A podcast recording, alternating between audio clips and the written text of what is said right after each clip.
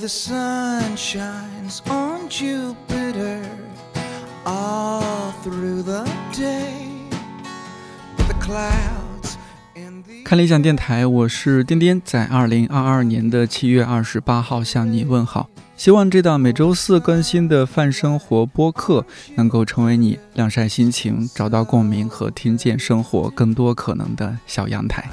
最近看理想的同事们陆续开始休年假，就拿我们部门来说，大老师去云南，小颖回重庆，就剩我这个留守人员守着一排空荡荡的工位，凄凄惨惨戚戚。其实不是我不想休，而是今年的头胎上周刚生。我们和领英中国合作的十二集人生观察播客上台阶儿，终于正式上线了。每期有一位来自文娱、理工、商业等各个领域的特邀嘉宾，有一位来自领英中国的观察员嘉宾，主持人是颠颠桑本颠。这档新节目已经在看理想、小宇宙等多个音频平台上线，每周一更新，今年十月份完结。第一期的特邀嘉宾是我非常喜欢的，绝对是个妞频道主理人 Alex，欢迎各位订阅、评论和转发。今天在看理想 APP 还会有另外一档由我的同事郝云来主导策划，中国人民大学新闻学院教授刘海龙老师主讲的《生活在媒介中：传播学一百讲》正式上线，同样也欢迎你的关注和收听。记得七月份的第一期节目是和迟早更新两位主播任宁、锵锵串台，聊他们在成都的自在生活。而七月份的最后一期节目，不好意思啊，朋友们，本精神成都人又要 聊成都了。这期嘉宾是我非常喜欢的美食作家福霞，他是英国人，在剑桥大学学的是英国文学，九十年代来中国，在四川大学交流学习了一年。后来又在四川烹饪高等专科学校学习专业的厨艺，这个过程当中有很多非常有趣的故事，收录在了他那本出版于二零一八年由何雨佳翻译的《鱼翅与花椒》当中。雨佳的译后记也相当真诚动人，比如全篇最后一句，用我蹩脚的四川话还原一下：“来嘛，干辣椒放起，豆瓣酱炒起，肉切薄点儿，菜弄多点儿，火开旺点儿。”装盘上桌，咱们开饭啦！川渝的朋友不要打我，因为鱼翅与花椒太受欢迎。国内读者说到福霞，就总是把它和四川川菜绑定在一起。但其实他在二零二一年也出版过另外一本关于江南菜的《鱼米之乡》。我很佩服福霞的一点是，他在饮食上的包容开放，没有偏见。他关注的不仅是食物，更是我们与世界的关系，是文化多样性与生活方式多样性。今年四月份，福霞在上海译文出版社出版了他的新书《寻味东西》，雨佳翻译，陈小青老师作序。这是一本借饮食文化聊东西方舌尖偏见的随笔集，也让我在故事之外看到了更多福霞关于东西方饮食文化的观察和思考。这一期，我和人在英国的福霞远程连线，从他的这本新书说起，聊了聊疫情这几年在英国的生活，以及他如何看待我们现在这种离厨房有点远、离外卖和预制菜越来越近的生活。Oh, the sunshine.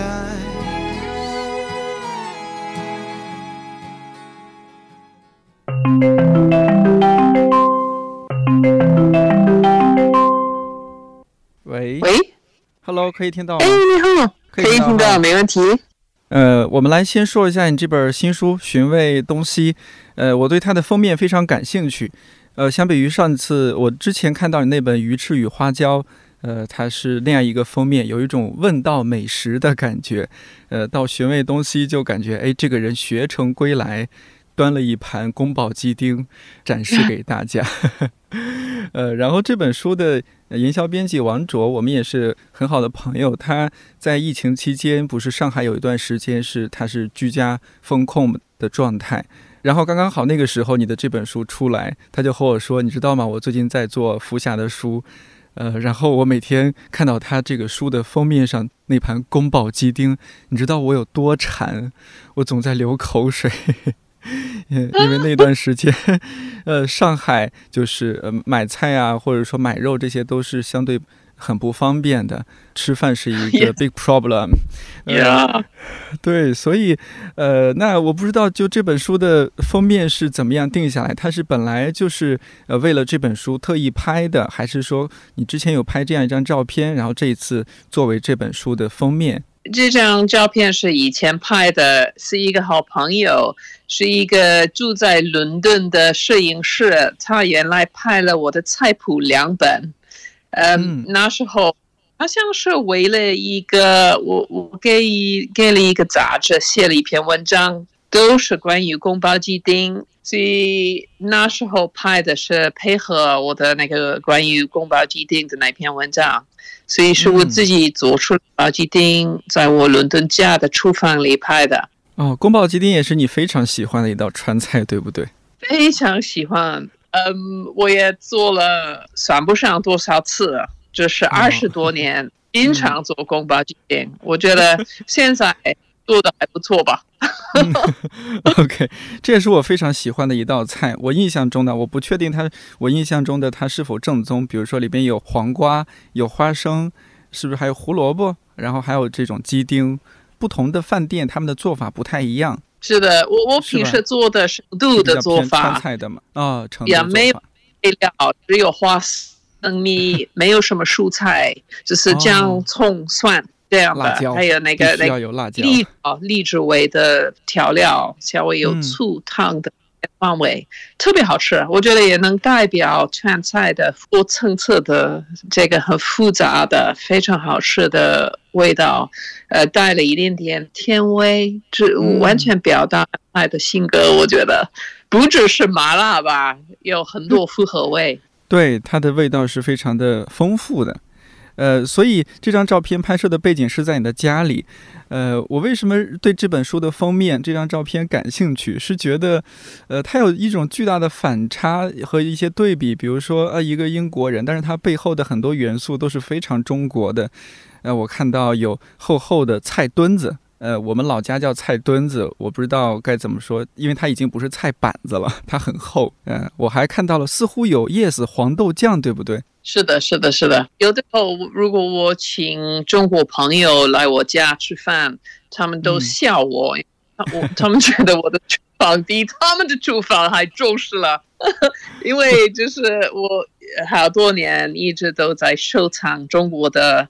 厨房呃工具，还有一些就是比如说呃枣菌、灶王爷的塑像，我很喜欢那些东西，所以我的我的我觉得我的厨房有一点像过去的中国的厨房那样子，没有什么很现代化的东西，有很传统的炒锅。五六年前我重新装修了我的厨房，厨房有一个设计者给我设计了。我我提前告诉设计者，我说我必须要有一个上面的一个地方，我可以放我的灶王爷。第一个，第一个，第一个问题。呃，哎呦，这是已经现在很多中国的年轻人在布置厨房的时候，基本不会放的放的物品了，已经是。在中国看到了那个灶王爷，只有在博物馆里面看到了。我觉得中国有的地方，嗯，人民有一个牌子。就是摆那个灶王爷的牌子，可是那那种像我基本上在中国人的家庭里面没有看见过。呃，所以现在你的厨房是大致你是你刚刚说重新装修了，它重新装修后大概是一个什么样的布局？里面会有一些哪些呃特别中国的一些厨具，包括一些调料？啊，最重要的是我的早路是煤气。这个很重要，还有那个早卷、早王爷，还有嗯，那个上挂着一个呃撞我的菜刀的一个特别的一个东西，因为英国人不用中国那样的菜刀，我们的刀比较小，比较矮，所以这个一般我们一个特许的工具可以装我们的刀，所以这个装那个中式菜的没用。所以我那个设计的，他们专门给我做了一个木头的一个怎么说一个架子，装我的那个菜刀。菜刀，就比如说蒸笼有哦两三个炒锅，嗯，还有很多在中国各地，呃，呀，在中国各地 收藏了一些餐具，比如说。我有那个绍兴装绍兴酒的酒谱，哦，酒还有一些嗯碗在中国各地收藏了，所以我我可以在厨房里做菜，看那些东西，让我记起来。我在中国跑到很多地方，认识到很多嗯朋友。我还有嗯，在墙上还有很多照片，是我在中国哦我的最重要的朋友和老师，所以我嗯做菜的时候，我也看他们的照片，心里很高兴。我觉得像这样的厨房，不管是呃英国的朋友，还是说中国的朋友，如果有机会去你家的话，都会大吃一惊，觉得 amazing。那其实这样的厨房在在英国，包括说在你的家乡牛津，它绝对是非常特别的。我很好奇，呃，在你们当地，在家乡，在牛津，一般的英国人的家里的厨房是怎么样的？他们的布置是什么样子的？会有哪些呃基本的炊具、厨具这些？比如说，过去几十年有很大的变化。我小的时候，英国的厨房不怎么样，只是做菜的地方吧。可是现在，可能过去二十年之间左右，英国人很喜欢在厨房里摆一个桌子，请客的时候不是在一个餐厅里面吃饭，是在厨房里吃饭。所以主人可以一边做菜一边跟那个客人聊天，所以有很家庭的感觉，很随意，不是很正式的情况请客。所以过去十多年、二十年，英国人如果厨房打够了，很喜欢把厨房呃作为一种客厅，气氛很好，不单是一个做菜的地方。而且是一个请客的地方，所以现在很多，比如说很多呃英国人，他们原来房子里面原来厨房很小，他们把它放大了，所以可以有一个着陆，也可以有桌子，可以请客这样的。所以我，我觉得我的很多朋友也用这种厨房，可是里面的东西肯定不是中国的那些东西。是肯定不会有炒菜锅，那现在英国人一般的英国人有炒菜锅，可是不哦是都用。是是是，因为英国人不是说他们经常做中国菜，而且他们有可能偶尔炒一点菜，比较简单。所以可能他几十年以来，因为原来八十年代在英国有一个美国华人 Ken 嗯 Home，、我忘记了他的中文名字，他非常有名。他那时候电视上鼓励英国人做中国菜，然后他个人嗯定做了炒锅，所以哦跟着他，很多英国老百姓买了一个炒锅。可是有的时候不是很传统的中国炒锅，有的时候是，比如说不锈钢，还是、我忘记了怎么说，不会铁的这种现代的锅。我不喜欢那个现代的那个炒锅，啊我很喜欢。有涂层的，有涂层的不锈钢锅，嗯，你指的是那种，是是不是有点像是陈小青老师的《舌尖里的中国》里边不是有特别介绍到章丘铁锅？你喜欢那样的很传统的中国铁锅？不一定是手工的，可是就是嗯你自己可以在锅里面把油炒热了，嗯然后有一个不贴的一个表面，所以嗯。这个我觉得比较有锅气，比较好吃，比较好用。中国饮食烹饪的一个非常有意思的特点嗯，是中国厨房里的工具非常简单。比如说哦，一般来说，你只需要一个菜刀、一个嗯。菜板、菜墩、一个炒锅、一个饭锅、一个蒸笼，那么简单的几件嗯工具具，可以做出来算不上的烹调方法。欧洲厨房里，我们平时有有可能五到八件刀子，可是我们的做法不如中国的刀工那么复杂。一个欧洲人喜欢做菜的欧洲人，有可能有一套锅，比如说 saucepan，有大的有小，有很多种。可是用法比中国的用法比较简单，所以中国这么一几件工具做出来那么丰富的菜，那么丰富的烹调方法，我觉得不得了，很有意思。因为每每一工具是很简单。而且用法非常多，比如说炒锅可以干煸、爆炒、炒、蒸、烟熏、油炸，也可以煮 都可以煮、蒸，对，一样。所以这也是很吸引你的地方。呃，对了，付夏，我其实也很好奇，是不是你上一次来中国基本是在疫情之前了？二零一九年？是的，是的，嗯，好像是，嗯。一九年冬天，我去了云南。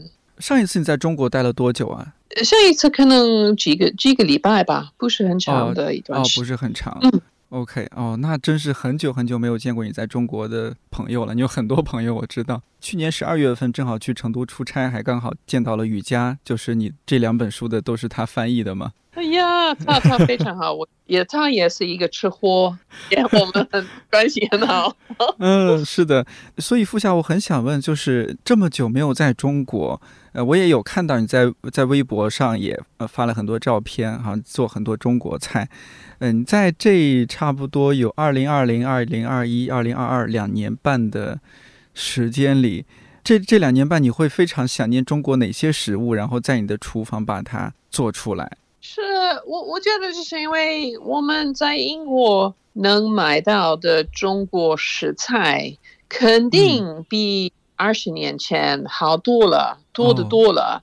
所以，比如说，我现可以找到，偶尔找到新鲜冬笋、茼蒿菜、呃小白菜、空心菜，所以比以前好多了。几种豆腐、豆制品可以找到，可是肯定。比不上在中国能够吃到的那么新鲜的、那么多样的食材，所以我最想念的，比如说，嗯，中国非常新鲜的小青菜，特别好吃。比如说四川冬天的菜苔，好吃的不得了。是的，是的。还有竹笋，比如说四川蜀南珠海的竹笋。还是浙江的竹笋，鲜美的不得了。在英国我们找不到这种这种味道食材，所以可是还有比如说，在英国我自己可以在家做一些中国菜。可是就比如说在中国，你可以去那么多非常棒的饭馆，在在英国有那么多好饭馆，所以呀，肯定肯定有一点。你在英国可以买到鱼腥草吗？呃，嗯，买不到，买不到。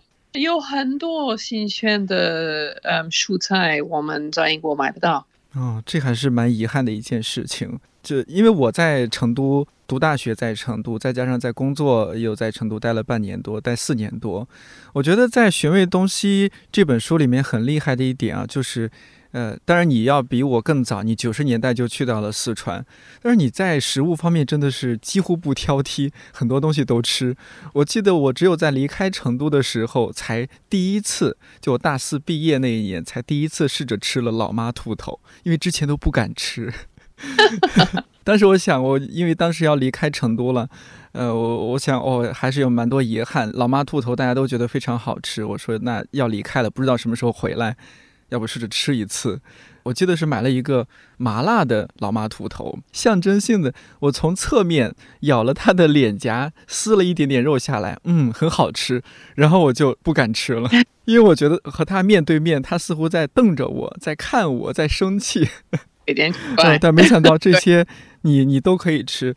但是最震撼啊，最让我震撼的是什么？你在寻味东西里面有讲到哦，你在英国杀鸡，而且是在自己家。你是的，书里描述的也非常生动，这个有点吓到我了。我自己虽然爱做饭，但确实也是以素食为主，肉我很少，对肉吃的比较少，而且你要让我杀鱼，呃杀杀鸡什么完全不敢，我真的很难想象一个英国人他在自己家杀鸡，这做这样的事情在。在你的家乡，他可能会有哪些法律和道德方面的风险吗？啊，我我实际上我我做了之前，我考察了我法律是怎么样了。所以法律是这样的：如果是你自己的鸡，你自己的土地，你可以杀鸡。比较大的都不行，在一个城市里面不行。可是鸡没问题，如果是自己的家自己的鸡，所以。这个没问题，可是肯定，因为我住在公寓里面，没有花园，所以只能在我家前面，呃，杀鸡。所以有一些相当于在马路边，对不对？也在马路边，有两三个人，他们走过了，很吃惊，他们看了 英国人，shocked，very shocked，yeah，very shocked。我自己呢，我觉得我自己觉得我知道，大部分的英国人没有杀过鸡，没有杀过什么动物。可是我觉得，比如说你你个人，你基本上是吃素的，嗯，我很尊敬这个观点，吃素。可是我觉得，如果你要吃肉，你必须要承认吃肉是什么意思。如果要吃肉，你你基本上动物要被杀了，所以我觉得应该能够接受这个事实。所以我也在中国，因为九十年代在成都每个嗯小区有新鲜菜市场、贸易呃那个农贸市场，每个农贸市场然后有鸡有鸭子，所以是现现买现杀。所以我原来九十年代那么年轻的学生，我我也觉得有一个文化冲击。我觉得鸭子被杀了，他们的血流在底下等等。可是习惯了以后没问题。呀，我重新去说，这是因为如果要吃肉，你必须要能够。也是哦，吃肉是什么意思呢？那当时九十年代你在成都看到他们就现杀鸡、现杀鸭，甚至哦那个血还会被做成像鸭血 去吃，当时这个事情也会让你很震撼吧？我这个可是在中国，你们吃很多东西，西方人不吃。我我很早就知道这个方面。可是我觉得，比如说在中国，中国是一个真的懂饮食烹饪的文化。中国人比英国人懂得多，所以我的态度是，我要了解中国人的饮食文化，我必须要有比较开放的态度。所以这个我很早就决定要要走这条路。我觉得这是蛮了不起的一点。不知道你有没有注意到，中国的社交网站上，像我们每年大家会吵吵架，说，比如说这个粥到底是咸的还是甜的。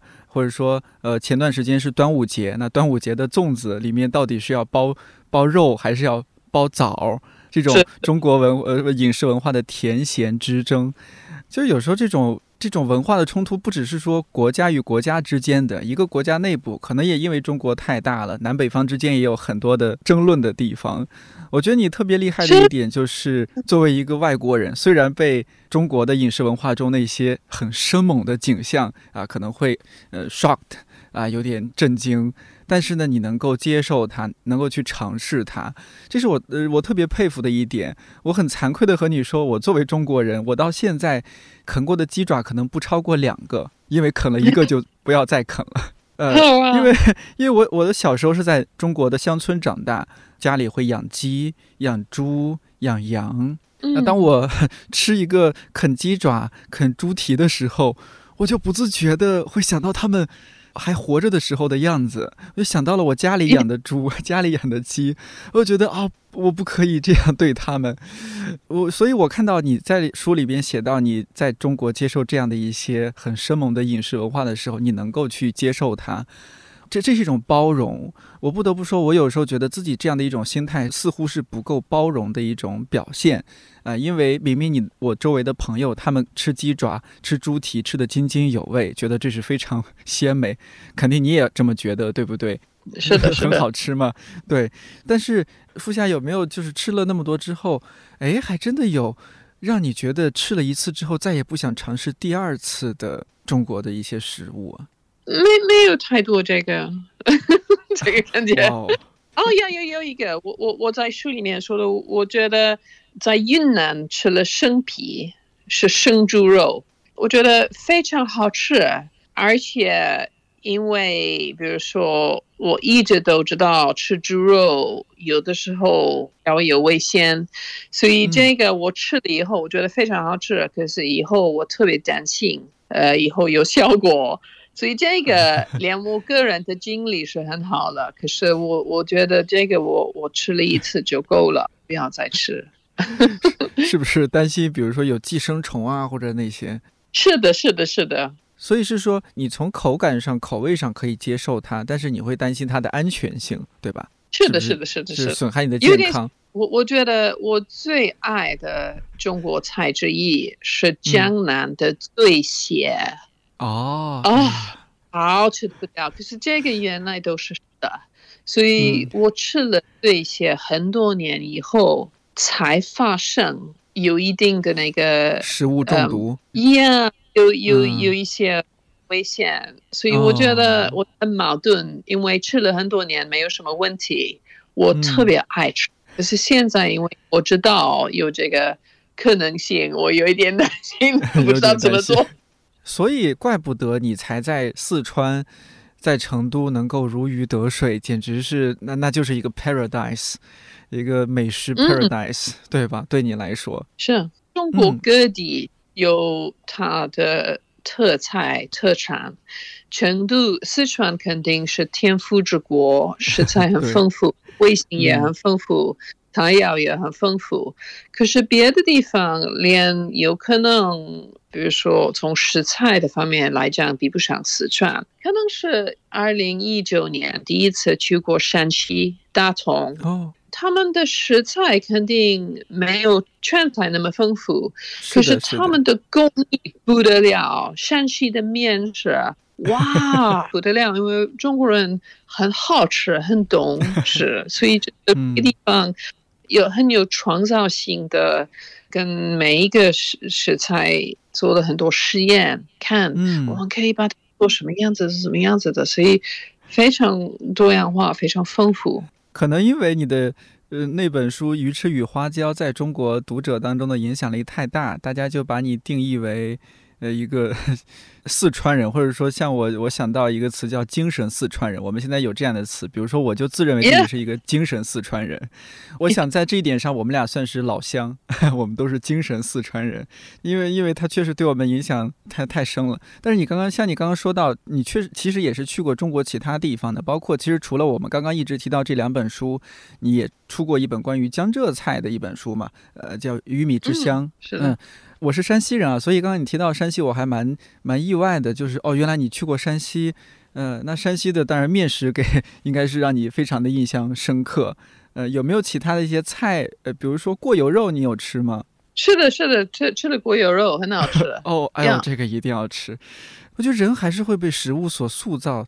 呃，我觉得福霞，你一直你你定位自己是一个美食作家。对于美食作家来说，这种对于食物的包容，是不是他特别基本的一一个，也是体现他专业的一个点？就一个美食作家就应该是包容的。我觉得最好是包容的，可是有的人是专门研究，比如说意大利菜。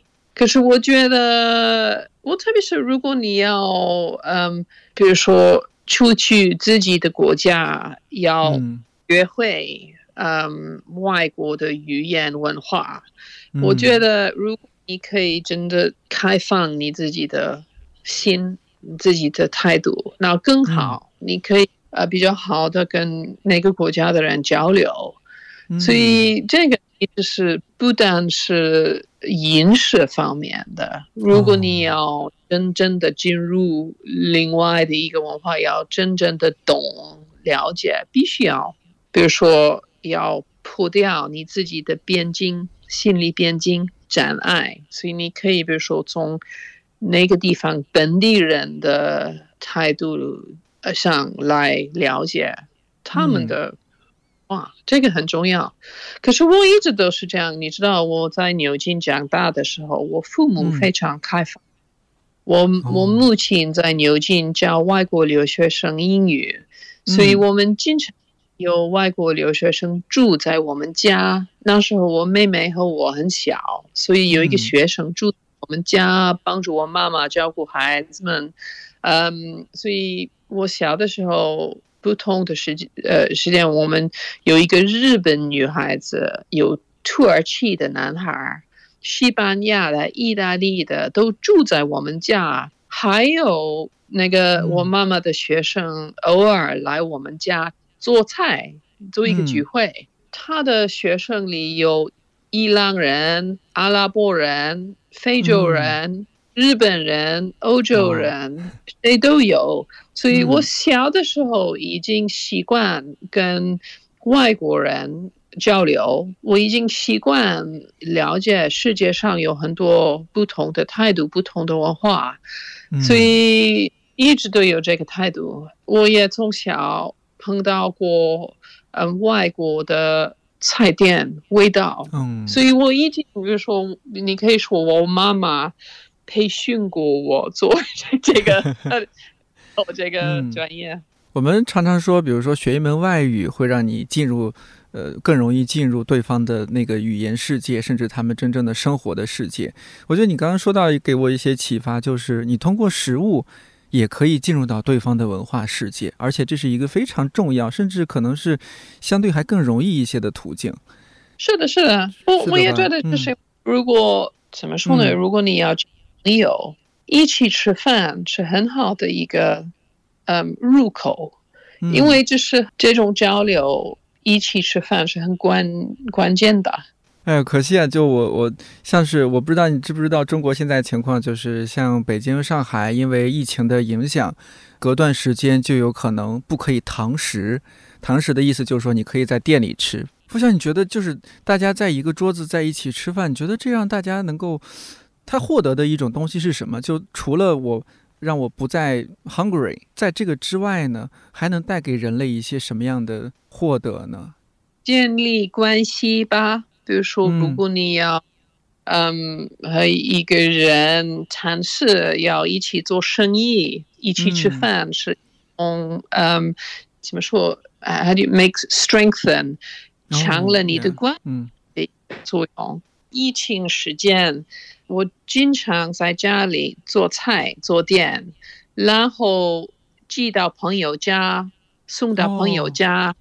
所以不但不可以在一桌一起相守，呃，分手分享还是分手分分享分享 share 分享分享 yeah 分享，而且我们可以从一个比较抽象的角度来讲分享，这个可以很感动。比如说我自己做。做菜店送给我的朋友，我的朋友，特别是我的中国朋友，有的朋友送我自己做的馄饨，还有 他们有一个饭馆，有一次他们送了我送到我家一大盒子，里面有一个卤鸭子，有一些新鲜中国的蔬菜，有自己的卤肉，有一些面食。我真的很感动，因为他们对我非常好。我们 没有没办法见面，而且可以互相照顾。还有呢，我好像我书里面没有写，可是我写了一篇文章。嗯，去年过年的时候，中国过年的时候，因为不可以请客，不可能做年夜饭，所以呢，我原有一个想法，我觉得我必须要做一个年夜饭。所以我原来说。好的，我可以做非常小小的年夜饭，比如说，我可以买小小的一条鱼，做一个小小的鲜烧白，这样的。以后我觉得不，我不要这样的，我要做一大桌菜，呃，我要连我没办法请客，我所有的菜要做好，然后包装送给朋友。所以我在这，我做了。好像我忘呀，我做了四道凉菜，八道日菜，做了很漂亮。我什么菜都做好了，摆在桌子上，拍几几张照片，然后我分了呃很多小塑料盒子，然后我的城里的小区，我的一些好朋友离我家住的不远。他们过来了，拿了盒子，他们拿。所以今天是这样的，我我做了一个真的宴会，非常 丰富。然后我们在我们不同的家里面分享了那个年夜饭，我这个我觉得也很很感动了，他们也特别高兴。哦，这个给我一些启发，这个很棒。或许在大家呃拿走之后呢，我们可以在线上开一个 Zoom，Zoom 大家开视频，然后 一边吃饭一边聊天，好像也是某种特别情况下的一种相聚。是，他们以后那些朋友都发了我短信，他们特 别高兴，特别喜欢我，我也 嗯，绝对开心极了。嗯，因为食物吃饭这种事情对于。应我想应该对于全人类来说都是非常重要的、非常看重的。它它可能是包含着亲情、友情、爱情不同的含义，是让人喜悦的，人人会 enjoyable enjoy 这件事情。哎，我还蛮想问，就是因为我们因为疫情啊，很多年轻人本来会做饭或者本来不会做饭的，都不得不在家里做饭，因为你可能也没有办法点外卖啊，开始回归厨房啊。之前厨房都是用来堆杂物的，很多人。啊，现在不得不必须做饭。从你旁观者的角度来看，觉得中国的厨房对于这一代的啊，就是我们这现在年轻中国的年轻人来说，其实是有怎样的意义的？我觉得，比如说过去好几年，我非常担心，因为我在中国看了很多，嗯，老一辈的人很会做菜，比如现代年轻人的父母，他们的外婆，嗯，奶奶那个年代。他们非常会做菜，不但是会做菜，而且会泡菜，会做很多，嗯，比如说酱，还是嗯烟熏的腊肉、香肠。他们非常能干，所以我一直都觉得很可惜，年轻人。以大多数没有跟着老一辈学会了那些。一个方面，我知道中国年轻人他们的学习压力特别重，所以父。也工作压力，他们的父母让他们不断的学习学习，有可能觉得学烹饪有一点浪费时间。我完全不同意，可是我的非常遗憾，很多年轻人没有跟的老一辈学会了，所以我怕中国很快就会失去了很多技术，很多文化，你可以说是一种文化。所以现在我觉得疫情有很多坏处，肯定的。一个好处，有可能一些人原来不会做菜，他们开始做菜，所以这个可以帮助中国继承和保留那些呃饮食烹饪的文化，这个很重要。做菜不是一个没意思的、没有价值的技术，是呃非常重要的，因为。你会自己做菜，才会吃的很健康、很经济，家里人养的很健康。所以我觉得，怎么说呢？我非常喜欢在饭馆里面吃饭，肯定的。可是我觉得日常生活中最重要的是，你可以吃稍微。健康，比如说很多蔬菜、粮食，不要那么多肉，不要那么多油。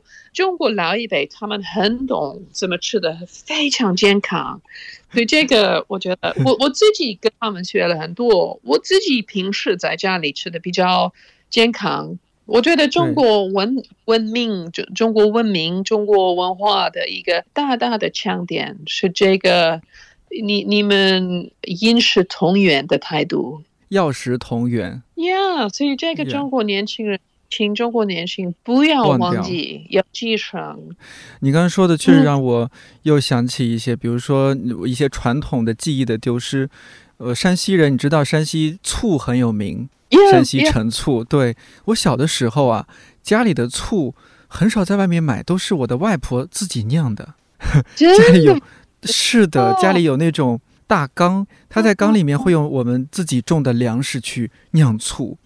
那个醋啊，就是是的，是自己酿，很健康，而且我印象中它的味道没有那么重。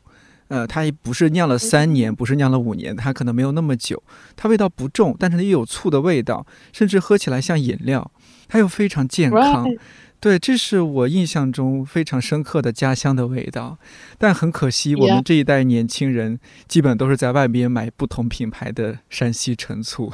你刚刚你说的内容还让我想起一点，就是我有朋友，比如说他的外婆去世了，但是呢，外婆做的某一道菜，它很好吃，那是他的童年的非常重要的记忆。那在疫情期间，因为要自己做饭，他有尝试去还原外婆的味道。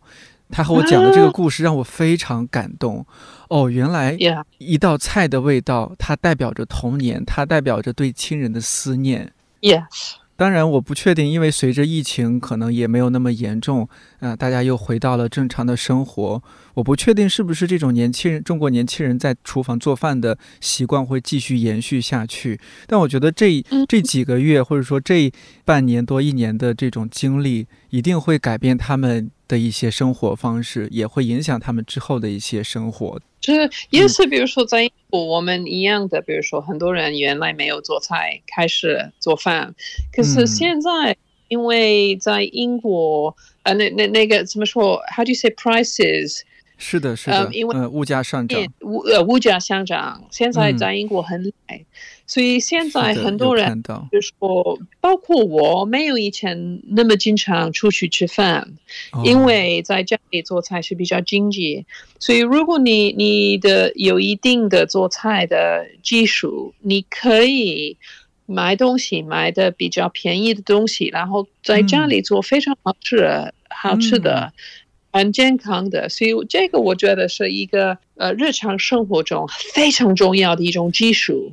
所以所以现在我觉得会做菜的人会能够接受那个物价上涨的这种情况，嗯，嗯比会做菜的人好多了吧？好多了，是的，是的。然后我还想有一个点啊，很想很想请教你的一些呃看法，就是你也知道这几年在中国外卖服务非常发达。我不知道你在中国的期间，因为你在中国时候那个时候外卖也也也已经很发达。你在中国，呃，作为一个美食作家，不知道你会不会点外卖，或者说朋友点了外卖你一起分享，有没有过这样的经历？是的，是的，是的，我我、哦我做过过了，吃过。呀、哦有的时候一般来说，在中国我在外面和朋友一起吃饭，可是有的时候很累，不想出去，没有饭、嗯没有菜，就可以做外卖。可是我觉得有一个非常大的缺点，在英国、中国一样，比如说很浪费，因为哦包装品太多了。不够环比？如说，我比如说在英国，我我点外卖在家里吃，有很多塑料的盒子，真的不得了。还有方便面，所以现在有非常好的方便面，可是最好的嗯方便面呢，他们有好多塑料袋，每个小配料都是在一个塑料袋，这个非常糟糕。所以我觉得，嗯如果我们社会要继续到那个外卖的这条路走，我们必须要重新想个办法，不是一次用的包装品，我们必须要有一个可以，比如说有盒子，你可以以后洗好推给那个保嗯，回收是的，是的。呃，现在呃，在中国，因为我我自己基本不点外卖哦，基本自己做饭。我有同事他们.点了外卖是有这种的，就是、呃吃完之后，他那个碗是可以重复利用的。你把碗放在呃公司的那个呃一个桌子那儿，下次外卖员来的时候，他就会收走，他就拿回去洗。啊，有这样的，但是这样的情况非常少，它还不不够普及。环保确实是一个重要的问题，在中国也一直有很多相关的报道，呃，探讨这样的问题。我还关注到另外一点是，我们也结合一下你这本书，就是这种包容与偏见哦。我我自己确实啊，我承认我对外卖是有一定偏见的。我会觉得吃外卖一定程度上觉得，哎，好像这不是对待食物应该有的态度。比如说陈小青老师之前讲过说，哎，这个刚炒完的菜马上端到桌子上，这有镬气。你要有那个货气。我我想你一定知道这个词，它是一个非常复杂的汉字。呃，那我觉得.外卖，哎呀，好像它对食物是一种不至于说侮辱，但好像不太对。我不知道作为美食作家，你对于外卖有没有偏见？我我觉得是看什么样的外卖嘛，可是肯定哦炒菜、嗯刚起锅菜好吃。嗯，还有很多东西无所谓，比如说炖菜、烧菜，比如说嗯带回家可以重新烧热，更好吃，没问题。他们不会失去火气。还有呢，我觉得，比如说凉菜没问题，也可以，嗯比如说在英国有一些呃中餐馆，他们可以给你那个没有煮的馄饨饺子半成品。肯定，如果你要吃一个怎么说呢，一个炒的火爆腰花，这嗯个外卖很糟糕，因为过了几分钟没有火气了，不好吃了。是啊，可是如果是鱼香茄子、麻婆豆腐，嗯，还可以吧？还可以。因为它们可以爆温度，它们的口感质地不会那么快坏掉。所以这是看是什么样的。我不是全面的反对外卖，我觉得有它的作用，就有一些问题。一个问题是看什么样的菜，一个是那个环保的问题。这个我还确实是没有想到，因为我我呃这样的话，我觉得自己还有点狭隘。我我早期确实是觉得我还蛮反对这种外卖的形式，但是像前段时间北京疫情严重的时候，那我们的生活就是必须要点外卖，因为你没有地方可以吃饭。因为外卖不只是可以点炒好的菜，你还可以通过外卖来买蔬菜、买肉。是是，那个外卖行业发展也有一个非常糟糕的后果。哦，因为比如说在伦敦，到处都有那摩托车是送饭、白饭，嗯，那这个也很浪费。因为如果自己在家里，你自己走路嗯出去买菜，回家自己做，没有什么污染嘛。嗯可是那摩托车有声音的污染，还有那个哦，滑雪的污染。摩尾气托尾气呀在摩托车真的很糟糕。这个是完全嗯是、大部分是因为那个外卖。对，所以就是嗯看你怎么去看它，它有好的一面，也有可能对大自然也好，对环境也好，一些不好的一面。呃，要还是要分开去看它，不要一味的去抵制它。呃，我甚至最近还想，比如说现在大家也说，不管日本也好，包括中国老龄化越来越严重，那或许。哎，我如果也不方便出去饭店吃，我年纪大了，我但是我会用智能手机，我可以在手机点一个外卖，让他送过来吃，因为我年纪大了，也蛮好，它也很重要。呃，它可能是一个老龄化社会很重要的一种服务。是的，是的，是的。嗯还有比如说疫情以后，我们现在，比如说在英国，我们以前外卖比较简单，不是很好的东西。可是嗯疫情以后，有非常好的饭馆，质量比较高的厨房可以送饭，所以一个这这个外卖多样去化。嗯什么都可以买，贵的、便宜的，什么什么嗯什么国家的都可以送到家里。所以现在我觉得质量比较高啊。那除了外卖啊这个事情，我还有一个很想向你请教的，就是，呃，我不知道英国那边情况怎么样。像中国这几年有一种一一个词叫预制菜，就是说真空包装在一个袋子里，你从网上买好之后，直接加工一下、加热一下，呃，然后加米饭就可以吃。呃，像有时候咖喱可能就是这样的。哎呦，这个事情吧，可能也有它的两面性啊。但是我有时候想，嗯，像中国这几年火锅店越开越多，连锁餐厅、快餐店越开越多，很多时候啊，我看到一些厨师没有好的地方可去，厨师面临失业的地步，因为很多东西都标准化。嗯，但是是厨师是多么重要的一个餐饮行业的角色。我知道富霞，你有很多的厨师朋友，他们有没有和你探讨过类似的问题？就说，哎，现在大家都去吃那些标准化餐厅了，这种很个人化的口味，好像大家不太去追求了。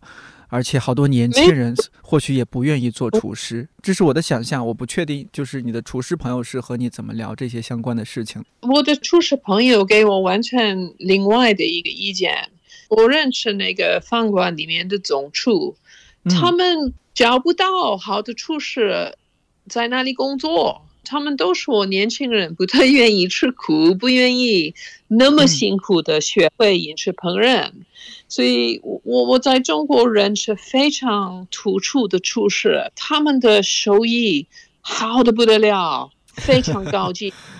他们找不到很认真的徒弟，找不到人，所以你可以说一个方面是那那种吃法让厨师没有工作了，也可以反过来说是因为找不到厨师，所以餐饮业必须要改变方式，比如说改革。因为如果你要，比如说，如果我在成都要开一个饭馆，要做很传统的炒菜。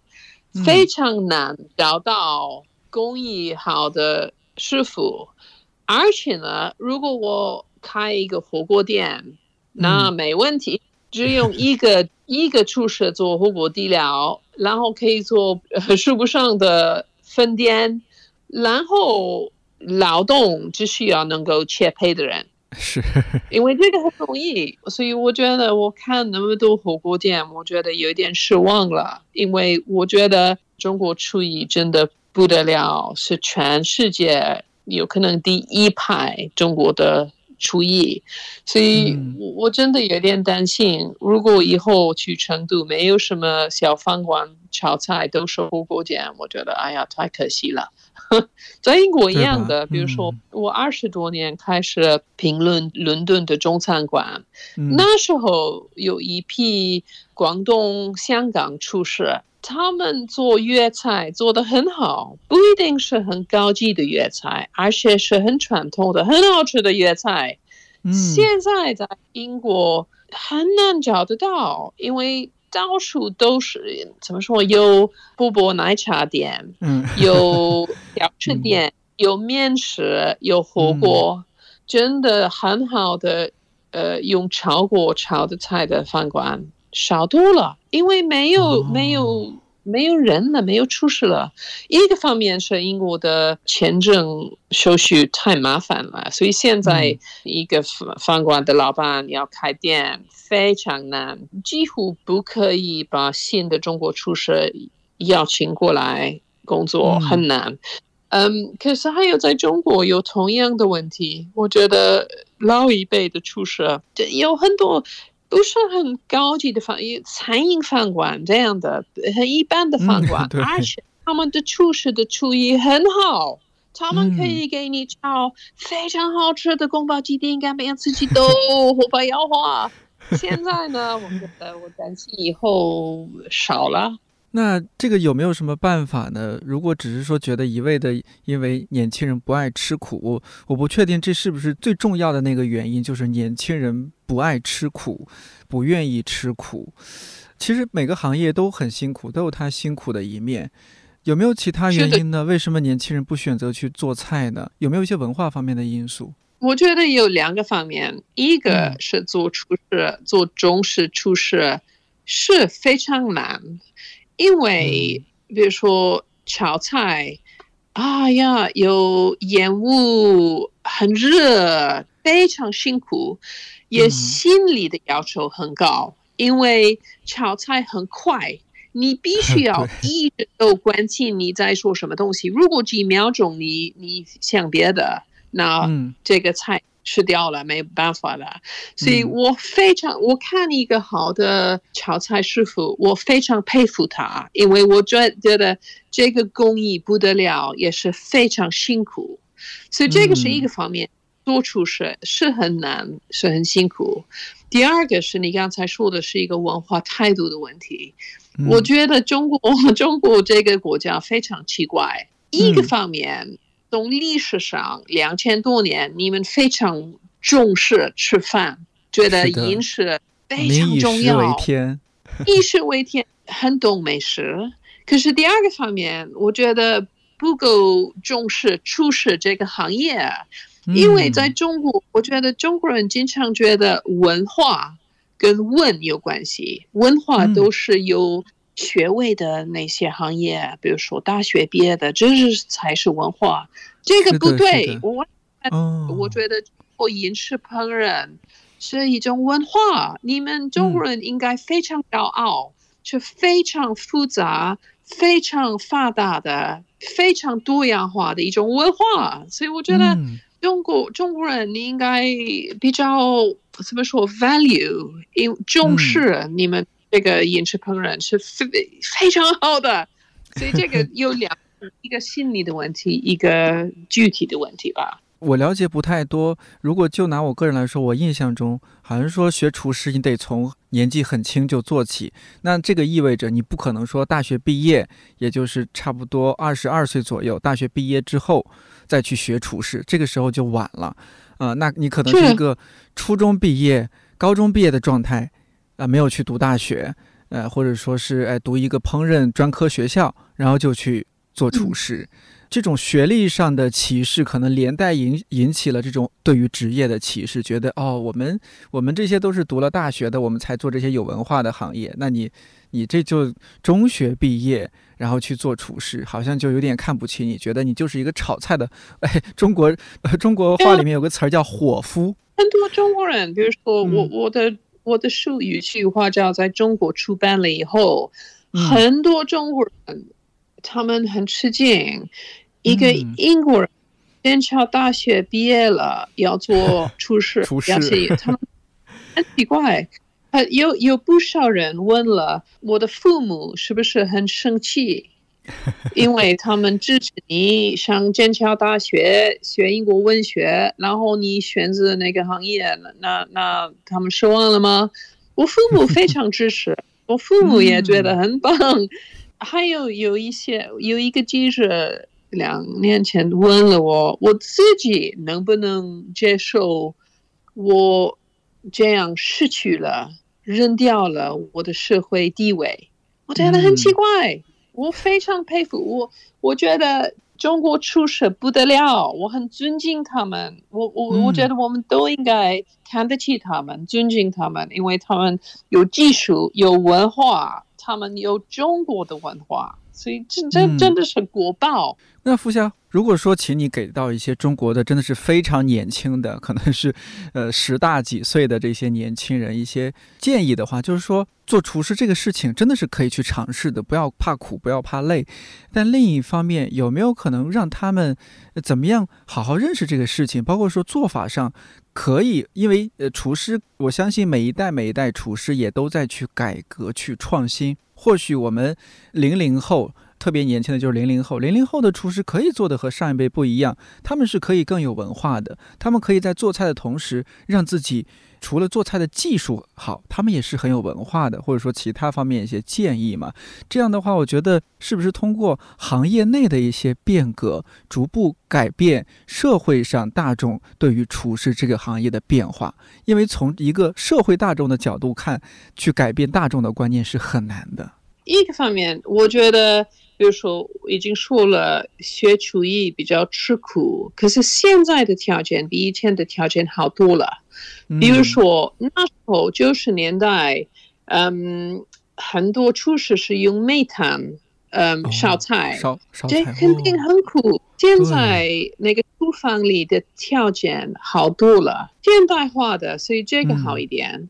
还有呢，我觉得很多厨师，老一辈的厨师告诉我，他们学徒的时候，他们的师傅嗯。对他们很残酷、很不好，不断的骂他们、打他们 这样。是我觉得现在这种行为人们不可接受，所以我觉得现在的厨师长他们对他们的徒弟行为比较好一点，不会那么那么骂他们、打他们。所以这个我觉得现在厨房的的条件比较好，可是我觉得。我们顾客也要感谢他们，尊敬他们。比如说，中国历史上有很奇怪的一个外国人，很奇怪的一个方面，比如说，嗯中国以前如果说美食家有名的人，一大多数都是文人。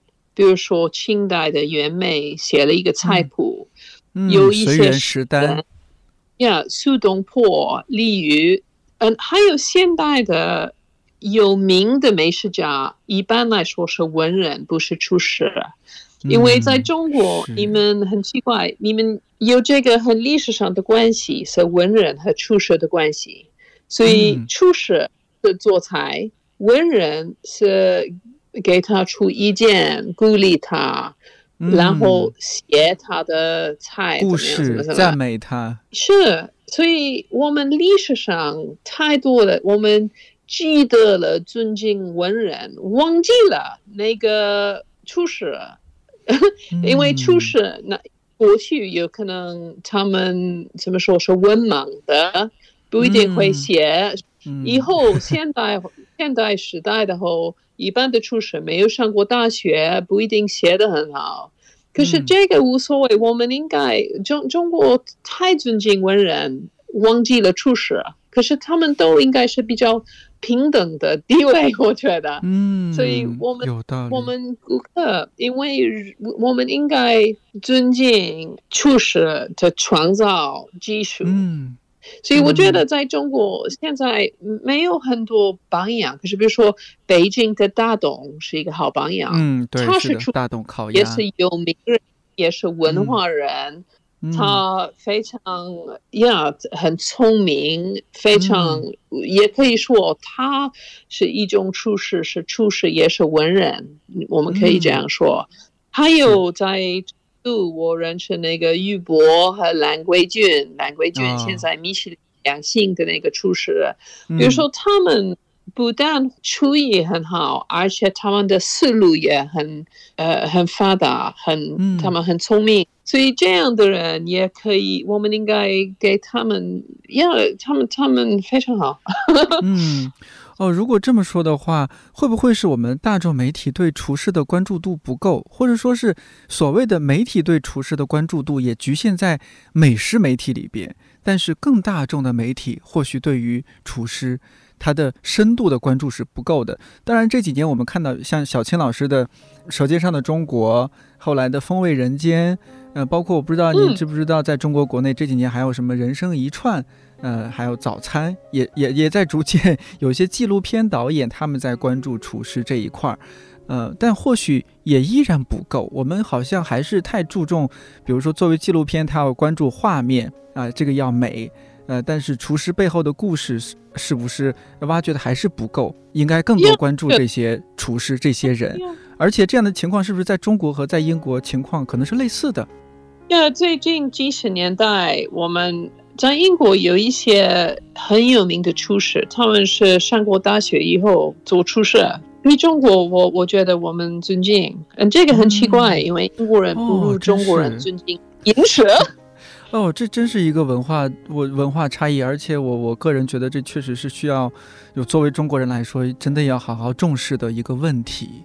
因为你平时主要还是一个美食作家，但是现在新媒体非常发达，有很多短视频啊这些，有没有想过你做做一个做一些 vlog，创作一些视频，呃，去更多的展示一些相关的文化？我很想做，可是自哦己没有技术。我我等一个一个人帮我做就走好了吧？那如果说呃等疫情结束，你最期待的是不是第一站是不是还是一定要赶紧回成都看看？呀呀呀，一跑回成都吧。有没有想过回成都的吃的第一道菜，或者说，呃，有有哪几道菜是你一定要在那个桌子上要点的？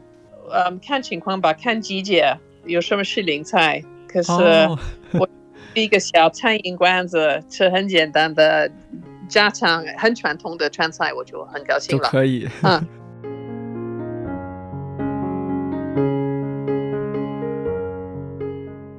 还真是好奇有没有厨师或者餐饮行业的朋友在听我们这期节目，不知道你对我们聊到的问题怎么看？